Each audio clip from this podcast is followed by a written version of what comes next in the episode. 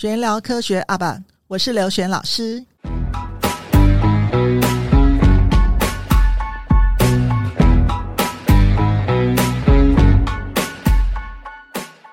好，我们今天这一集呢，那我们就来想啊，因为我们都从三位的身上，嗯、呃，跟经历当中，其实我们看到，其实他们之前，呃，还是一句话，大学读的专业。好，跟现在未必有很大的关联性，但是他们也看到整个世界的趋势。那在这个世界趋势当中，到底我们对于我们教育孩子该何去何从呢？我相信这是每个只要有孩子的人的一些焦虑跟忧虑所在。那我们先 Q 那个陈炫毅教授来跟我们讲一下，他们是怎么教学的。好，嗯，我要跟各位先说一下哦，在教学的现场，你没有办法跟现实距离太远哦。那我们的现实就是，我收到的学生当然是台湾的高中毕业的学生，OK，所以我必须要在他们既有的经验上面不能做得太极端，OK。那我觉得我其实一直都做得相当的极端，所以其实不是每个学生都可以适应的，OK。嗯，比如说我授课的内容并不是呃完全按照着某一个课本的顺序，这件事情有些学生是不能习惯的。那我当然会跟学生解释说，我教的是一门课，不是一本书。那所以学生学习的时候要先要有一个心态，要有嗯，他在学一门学问，而不是有一个教科书你把它念好几遍。OK，所以这个事情可能跟学生以前学习的经验不太一样的。那还有另外一件事情就是，我其实有很多年都不太嗯没有考试了。那当然。这不是非常常见的做法哦。那我也不能保证这个适合每一个老师，或者我也不能保证这个做法是最好的。那我之所以没有在考试的理由有很多种。那其中有一部分是因为我出的题目，我不喜欢出跟习题很像的题目。可是如果你不出跟习题很像的题目的话，学生在两三小时的考试之内应该是想不出答案来的。OK，那所以这代表我想做的事情不太适合现实的。有限定时间的那种纸笔测验，那所以我我的呃成绩的给法就会变成比较是从各种的课堂活动跟报告里面给学生成绩。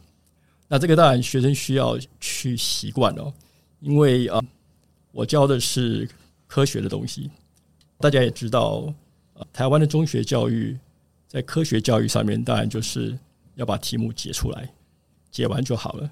那但是他们修我的课的话，其实我想修别的老师的课可能也差不多。当他们写完答案就停下来以后，至少在我的课里面，这样是不会满分的。因为当我在做研究的时候，如果我算完答案了，我不能说我的研究已经做完了；如果我实验把 data 量完了，我不能说我得到 data 了，我已经成功了。OK，后面还有很长的路要走，所以嗯，这个是。呃，学生需要去适应的，那这个当然跟他们以前的学习的习惯不太一样，但是我想这是一个比较像是从呃从做短的题目到真的做解决实际的问题的中间的一个桥梁。那我其实还想尝试某些事情哦，呃，比如说我下个学期有两门课，其中一门课的学生的人数非常的少，他是博士班的课，那其实物理系不太一样哦。我知道很多老师在呃，很多人说什么现在科学瞬息万变，什么五年以前的教科书什么现在都已经过时了。不过这个事情在物理系是不成立的。啊，物理系的博士班的课很多都还在教好几十年以前的研究的成果，因为呃，物理是呃一个比较历史的学系哦。那嗯，我不打算这样教，但是我不能把历史上的重要东西丢掉。所以，比如说我的博士班的课人数很少，我准备。先介绍这门学问，从它萌芽到二零二零年左右它的进展，然后我会列出几个可能的方向，会让学生去讨论他们到底想学什么。他们决定题目之后，我才会往下教，所以那会是一个比较大的尝试。我虽然给了学校课纲哦，但是这课纲会是非常笼统的。实际上，这门课会怎么发展，其实跟学生想学什么有关。因为我在一个学期之内不可能教这门学问，把它全部教完。那我会根据学生他们感到兴趣的题目，去创造出一个好的剧本。我希望是好的剧本，然后跟学生一起把这个剧本走下去。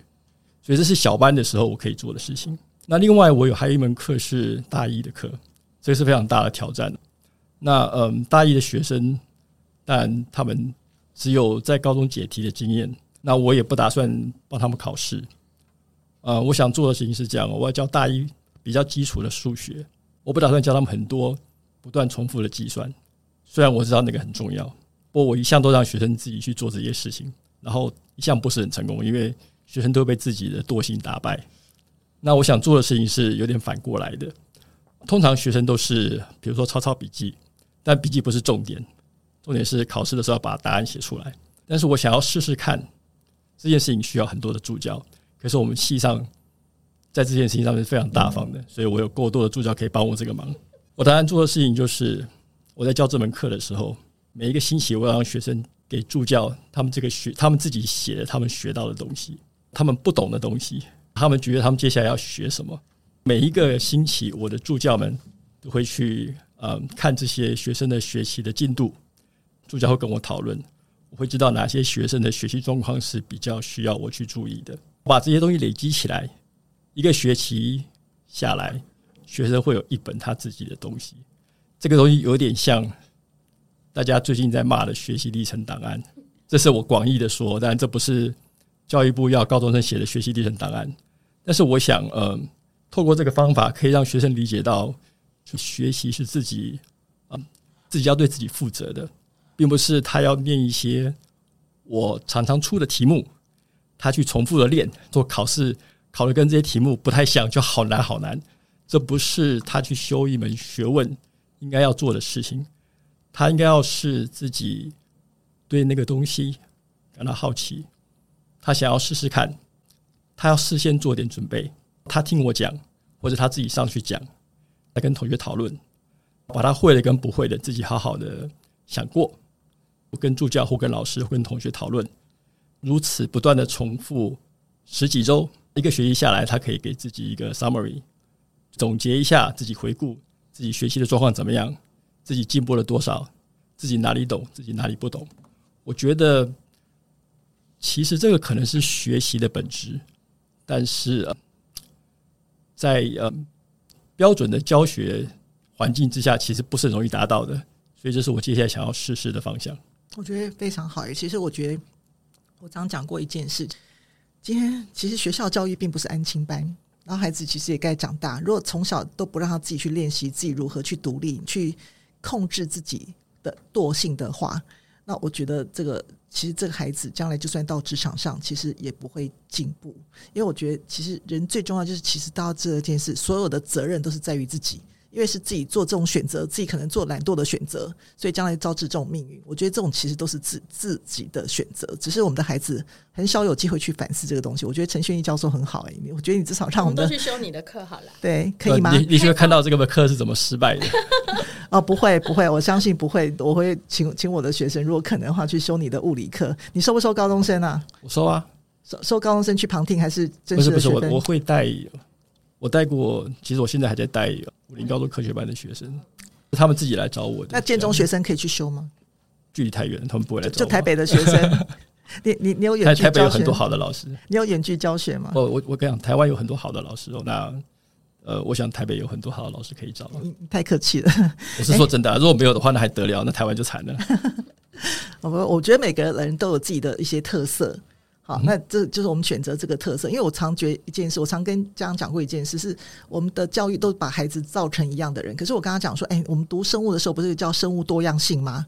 如果没有生物多样性的话，我们的世界就很无趣。我觉得容容忍不同习惯的人，就很多老师讨厌那个爱讲话的那种调皮的捣蛋学生，可是根据我自己长久经验，我觉得这种学生其实将来真的有有有可 可创造性，所以我对那种学生都非常的好。不管他就算不写功课，我要非常的忍耐，因为他将来可能是我们班最有钱的人，有可能这种情况。我现在发现真的是有这种这种这种情况，因为其实我觉得不是第一名的人，他可能在他的生活当中受受到很多的批评，被老师批评，被父母批评。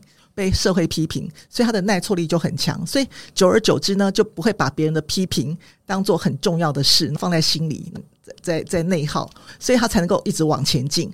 而我们太优秀的学生，每天都在内耗当中，就只是讲一句话说啊，你怎么功课没有写？哇，就就整个天都塌下来了。那我觉得像这种情况，其实就是很危险。我们一直在创造一个神，可是那个神有天从神坛上下来的时候，其实会蛮危险的。好，那我们那个请请。那个翟来跟我们讲一下，说你的生癌呃，就是你这过程当中，我相信你应该有很多话来可以跟我们分享。我我们第一集好像有说到说要训练的是什么东西？你要训练你脑脑子里有东西，你有你有那样的技能，你要呃呃心里面有一些兴趣、有热情，还要能够有办法找到资源，feasibility、viability desirability。我觉得那些是基基本的。我觉得我还要还要你想要从从学界学学术到到业界。要去发展自己，在不变中变变动中求求求求，怎么讲？能够变就是不变。对，还有一些事情，我自己在这几年里面觉得说是很重要的，但是可能学校不会教，父母也不会想到。很重要的是一个，你的心里眼里有光，光是从一部分是了解自己，一部分是对自己好奇，对世界好奇。的那种、那种、那种光，你说什么吸引力的法则？你要有那个光出来，你可以吸引到其他的人，可以帮助你。所以第二个，第二个就是说，你要你在路上，你在这个 journey 上面有有有朋友、有老师、有亦师亦友的人在你附近，去互助，就互互相切磋、互相挑战，能够一加一比二还大。听你讲的讲到合作，诶，对。合作的话，是不是说呃，我赢你，你赢我？是说我们两个在在不同的在同样一个问题的架构之下，怎么样能够把你的优点和补我的缺点？我我我的我们两个优点加起来，会看看到不同的呃更不不同的新的可能性。对，就有有在那个在在这个这个呃领域上面，或在那个一个一个你人生的追求上面，有没有能够找到？找到能够互相激励的人，对不对？佩佩，为什么我们找到找到互相？我为什么把你拉进来？因为我觉得你你们里面的光会让我们大家的那个认知更闪亮，对不对？所以要要去发现你附近的人，不是只是一条这样直线，我要冲冲冲冲到上上北一女、上建中、上台大旁边的人，其实你我们看看三十几年前的、啊、我们在在学校。以前念的书都忘了，但是朋友还在，对？所以那是第二点。啊，第三点是要对有局势、大趋势要有敏感度。你这个你现在看到的一切都会变的，在现在的一些科技会变，现在的一些市场的的互动、市场的模式也会变。明现在的一些人人人为的人人人文的一些价值观，可能有些也会变。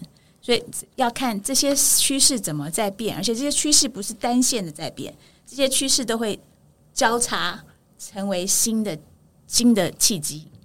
所以呃，佩佩，我们在说我们以前上的那个那个 camp，第一个 step 就是去有 develop foresight，就是远远远光远见。那 foresight 就是看看哪些事情都在都在动，所有的事情都在动，所所有都在变，怎么变？你可不可以？Articulate，你可不可以说出来是怎么变？那这些变化都会交叉，那交叉以后发现新的什么是契机？你可不可以能够在别人还没有看得出来的看得出来？趋势大师，所以然后还要在能够在那个新的趋势里面去想见说新的需求是什么？是你要服务的人是什么样的人？他们的他们的他们的他们他们的希希望在哪里？他们的他们的痛点在哪里？去新的问题在哪里？去怎么去解决？我问一下，我我这样我就一直很想插话一下，原因就是在我们台湾目前的教育体制体制当中，学生到底什么时候有时间或是有机会去思考这些问题？每天都有时间呢啊，每天都可以看得到，只要你有你你 once you see you cannot unsee，是一个 mindset，它是一种习惯，我觉得，yeah。那这个习惯是自我养成的，还是一定要教育？它非常内化。它是很内化，还是跟天性有关系？是一个，一开始你就是加减乘除，你要你要背公式怎么样？后来你就发现说是对，因为我很多有创造力学生，其实我们都习惯发呆，就 这样看着远方，但实际上他是在想东西。对啊，是是是是一种 synthesis 的过程。你很多乱七八糟东西，你如果有的时候我会想想不出来事情，我就说我我现在需要去睡个小觉，或者我要去洗个澡。不同的乱七八糟东西会去在你的脑子里面去结合，再再去新看的，或者你就去散个步，或者跟人家讲个话，想创意创插出来，对对啊，所以就是有些那样的习惯，所以千万孩子不要讲句话说我学校没 教你，自己也可以去去创造自己的这个机会啊。对，所以就是旁边的伙伴呐、啊。打个电话跟你的好朋友讲话，或者是你哪个老师你觉得很尊敬，其实不叫朋友嘛。现在世界上啊什么也都都是有。其实你知道现在很多论坛，你不认识人，其实更可以随便乱讲话。没错呀，对啊，对啊。就你如果心里面有一个问题在，你到处都可能答找到答案。嗯，像现在很多很很很多 open source open CV，其实你再上去讲，然后我觉得不认识人家都很愿意跟你讲一些事情啊。对啊，对啊。哦，我觉得这样很好啊，就是。佩佩呢？你有你们想做哪些东西？你现在观察，你当了建中的家长会会长，你又当自己 家长会会长在捐钱的。哦，好，大家听到了吗？现在前家长会会长还在继续捐钱。好，然后我说，哎，那像你，你也带基研社，那你这样，你把建中的基研社从零到零到有。我我先讲，我们前一阵子碰到一个非常大的挑战，大概在三月的时候，有一个家长他认为他的小孩还没有 explore 完他的兴趣，所以他把他的小孩的时间排得非常的满。那那个孩子有在我们的校队里面，同时他也参与了中研院的生物人才培育计划，还有台大的物理人才培育，他参与了非常非常多的活动。那嗯。这个学生他事实上平常来到校队的时候，他是非常的疲劳的，所以有一些校队的基础训练，他对他来讲是有点累的啊。那我要讲的是说，其实所谓的 explore 或者是 discover 你的兴趣或你的内在，并不需要参与非常多的事情，而是而是在专注一件事情的时候，或者专注一个团队的时候，从里头去找到自己可能可以做得好的，可以有成就感。那呃，那我就回来讲，我们自己现在队伍上面有一些很优秀的学生，他们事实上在队伍里面并不见得负责所有的 technical 或 engineering 的东西，但是却从 management 或 people skill 上面找到他们的天赋和他们的优势。对，那嗯。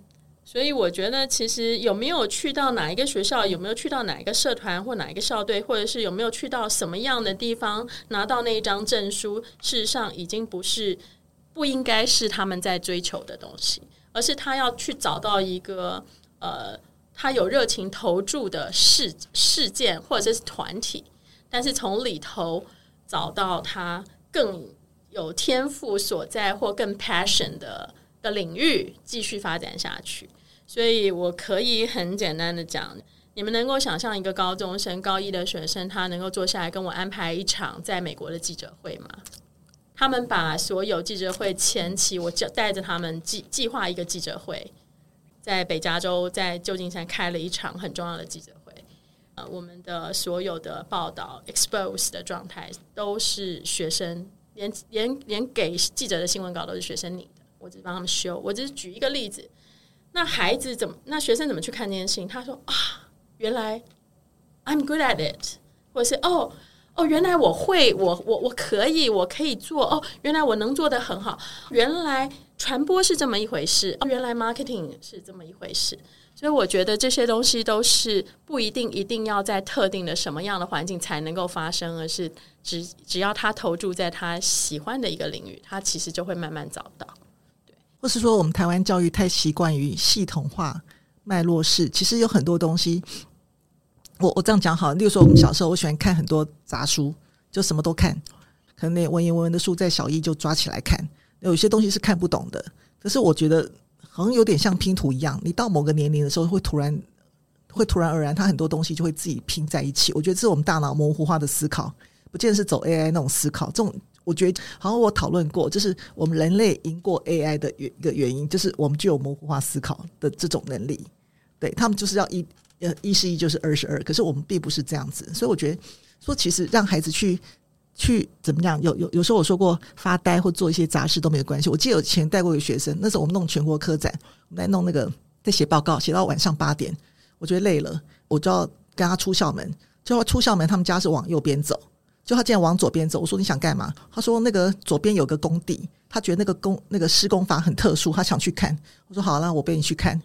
我们做事情完全跟那个我们当下要做的事情无关，但是因为他有那个好奇心，我觉得那很好玩啊，对不对？这个东西我不晓得到底有什么用，我我觉得没有什么用，但是有时候做一做就是好好玩，我觉得人人生会过得更有趣一点，是这样子啊，所以就解决了我们一整天我们整个在在做客在做客展那种整个疲惫，我觉得这也是一种好玩啊。所以有时候爸妈不要觉得孩子很累，一种累是你自己觉得累，但实际上是我们不觉得累的原因，是因为我们感兴趣，再怎么累，我们都会愿意去做。我觉得有些时候跨，你说跨领域，其实不是跨领域，而是你在一个领域里面找到脉络，你可以把那个脉络 apply 到另外一个领域。你刚刚说你不是有个学生，他要他是在物理系里面要想要有金融上面的。呃，是的，对，那就是呃，对啊，所以我也想曾经，比如说我在，我不是刚刚说，呃，在讨论，在在研究说，呃，人的合作的 behavior patterns，对，那那些 pattern，我后来一大堆 data 研究出来，要怎么样去 synthesize。我有一天看到一个生物上面的那种 swarm，那种那种那种自然界的一些 swarm 是怎么怎么从。怎么从乱七八糟的鸟乱飞的那种情况下，变成那种天空上这样，那叫什么？你你，你找到物理上的 pattern 是？对，然后就发现，哎，其实可以解释我我现在研究的一个一个一个一个一个脉络。所以就是说，你如果心里面有一个，你你可以从你自己的那个领域里面，人家说 T type person，就是你你你深入在一个地方，但是你可能够能够从从那个直线。去去往横向的去看哪些地方可以可以呃发举一反三这样子。呃，我觉得 T type 这个观观念很好，就像我刚刚提到那个学生，呃，他的父母帮他创造的就是完全是往横向的，每一件事情只碰一点点，所以他其实没有一件事情真的是能够呃 get inside for 的 feedback，然后了解真的那个东西是自己想要的，对吧？但是如果说是 focus one on one thing 一件事情。Go deep dive，然后再把它 spray，再把它扩充出来。我觉得可能对于高中生来说，或是大学生来说，你在探索兴趣的时候，也许这是另这是一个好的方法，也不说不定啊。对。蛮蛮好的，你还要提供什么解法呢？像你你这样做的话，当然啊，几种删去法嘛。你假设说真的，一开始真的不晓得自己喜欢什么或适合什么，那就是先去尝试。当然也会有不喜欢的，那就开始删去，也不要觉得可惜，就是要非常的 decisive 的认为，就不用不用马上去做它，因为那件事情以后就算是试也是可以的。对，那但是如果已经没有兴趣，就应该赶快把它删除。我刚跟你聊天的时候，你说你觉得大学是很重要的四年。嗯我觉得大学是成，我常常开玩笑讲说，高中生是在登大郎，大学生事实上他就是大人。所以我我自己家里的教育事实上是要求小孩到大学就要开始工作的。对，我有跟他们说，他们二十四岁以后是不可以跟我拿钱啊。那当然，弟弟说他要念博士班，那只好延到二十五岁啦，对不对？哈，哦，好，那嗯。但我想，很多台湾的家庭，事实上都是让孩子念到硕士之后，才解除这个经济上面的的压力。对，那嗯，其实爸妈可以多鼓励他们，在大学的时候就要开始变成一个为自己负责的成年人，这样子的一些行为，或者是呃。呃，透过不同的，就是他必须参与社会嘛，他必须在社会里面能够找到他自己的定位嘛，才不会觉得 loss。但是我们的大学生都只满足于当家教而已。我觉得那个跟环境有一点关系。我觉得在台湾受教育的时候，你处在一个你生活上很多事情，你可以嗯，还是由父母来帮你解决。那比如说，你如果去国外念书的话。你必须要自己去国外开呃，去银行开户头，你要自己报税，你要自己去嗯去接水电、接网络。我想这个在台湾通常是不太需要的，环境文化的确是不太一样，所以就要勇敢把他们丢出去。我我我不见得觉得每一个学生都适合出国，就要看他的 mentality 是不是，就是他的呃。状态是不是已经成熟到他可以自己去面对自己独立生活，能够去处理他自己的孤独，或者是啊那样的情况。那那那如果他的智商可以，但是他这些行为能力不够怎么办？那可能就稍晚一点再走吧，不要马上就出去。每个人的成长的速度都不一样，对。对，但是我觉得现在好像每个人家长都想催熟，例如说大家呃，我觉得从爬到走路，我们都需要经过一段时间，但是现在大家几乎都是不不经过这段时间就直接买个学步车走，这也造成我说现在很多那种前庭失调的人。会有这种情况发生，那我觉得同样是读书，那我觉得读书其实有个阶段。为什么小学六年需要经过一些玩的阶段？因为我觉得玩是一件很重要的事，在发展我们自我，还有自我策略。因为我觉得连玩我们都可以找出一些策略来，但现在孩子其实没有玩到，他们就是一直在在学学科的东西。说那如果在这个环境当中，假设呃他的父母可能没有远见，可能是在疲于奔命在谋生，或者他在的学校可能也没有这种呃给他的一些这种这种远远景的。呃，这种教育，好，那我已经讲过了嘛，就说，呃，你在一个环境当中，他很难去脱离，你很难去跟一个二维世界人去形容球是什么长相，你很难去跟三像我们三维世界人，你很难去形容四维、五维世界到底是什么长相。那像这种情况，这些孩子他该怎么样去呃发现他自己，去去选择，这是一个自救的管道。然后，因为我觉得现在是一个一一个有有 Google Search 的世界，我觉得应该有很多机会。来，那个翟，你可不可以跟我们建议一下？我觉得，嗯，当然说，如果有渠道已经有这样的课程，呃，你就去修。但是通常人生的课程不是都有都有列出来的，对不对？那那那就是要从里面来来发现。你刚刚说那那个叫什么内心的喜悦？你刚呃，我忘了。陈教授，你有说，我把它记下来。你做的一些事情，你做了三件事、五件事，哪一件其实你觉得心心里面，就算做做坏了？你还是喜欢那个样的过程？怎么什么东西可以你给你有那种心理的喜悦和骄傲？你就依循那样，你要听到自己那个声音，要不要被外面的声音蒙遮住了？要要怎么样能够静下来听到自己那样的声音？我喜欢做这样的事情，我可不可以再做一点？然后要能够去有那种能力去去去，不是从里面看到以后，看抬头看说。我周围有哪个人可以跟我这样的这样的激发或解答？去去去去！哎、是佩佩，你可以，你刚刚你你你 Face Facebook 上面这样讲，你可,不可以告诉我，我们来讨论一下。每一小步可以这样子去做，不要把自己的光给湮灭掉了。父母的话要发现小孩里面自己的光，而不是说外面哦要去那个方向最好。要要看看这个孩子说。他们从小到大，哪些哪些活动里面，他其实觉得游刃有余，或者是非常回回来以后有很多启发，那是不是可能在在那个方向？那那万一小孩子周围的人都没有发现他的光怎么办？他如何发现自己的光？我们有时候要帮助一些孩子，有些孩子是极端的自信，我们叫达克效应。可是有些孩子是，其实我觉得成绩好的孩子未必是自傲，有时候是自卑哦。所以我想说，那像这种情况，我们怎么去帮助他？建立起他内心的堡垒，找到自己的光。我我觉得这个有从外面跟内跟从里面看的两个角度吧。嗯、那从外面当然就是老师啊，或者是同学们，或者是其他的长辈，根据这个孩子在成长的过程中给他的鼓励，这个是很显而易见的。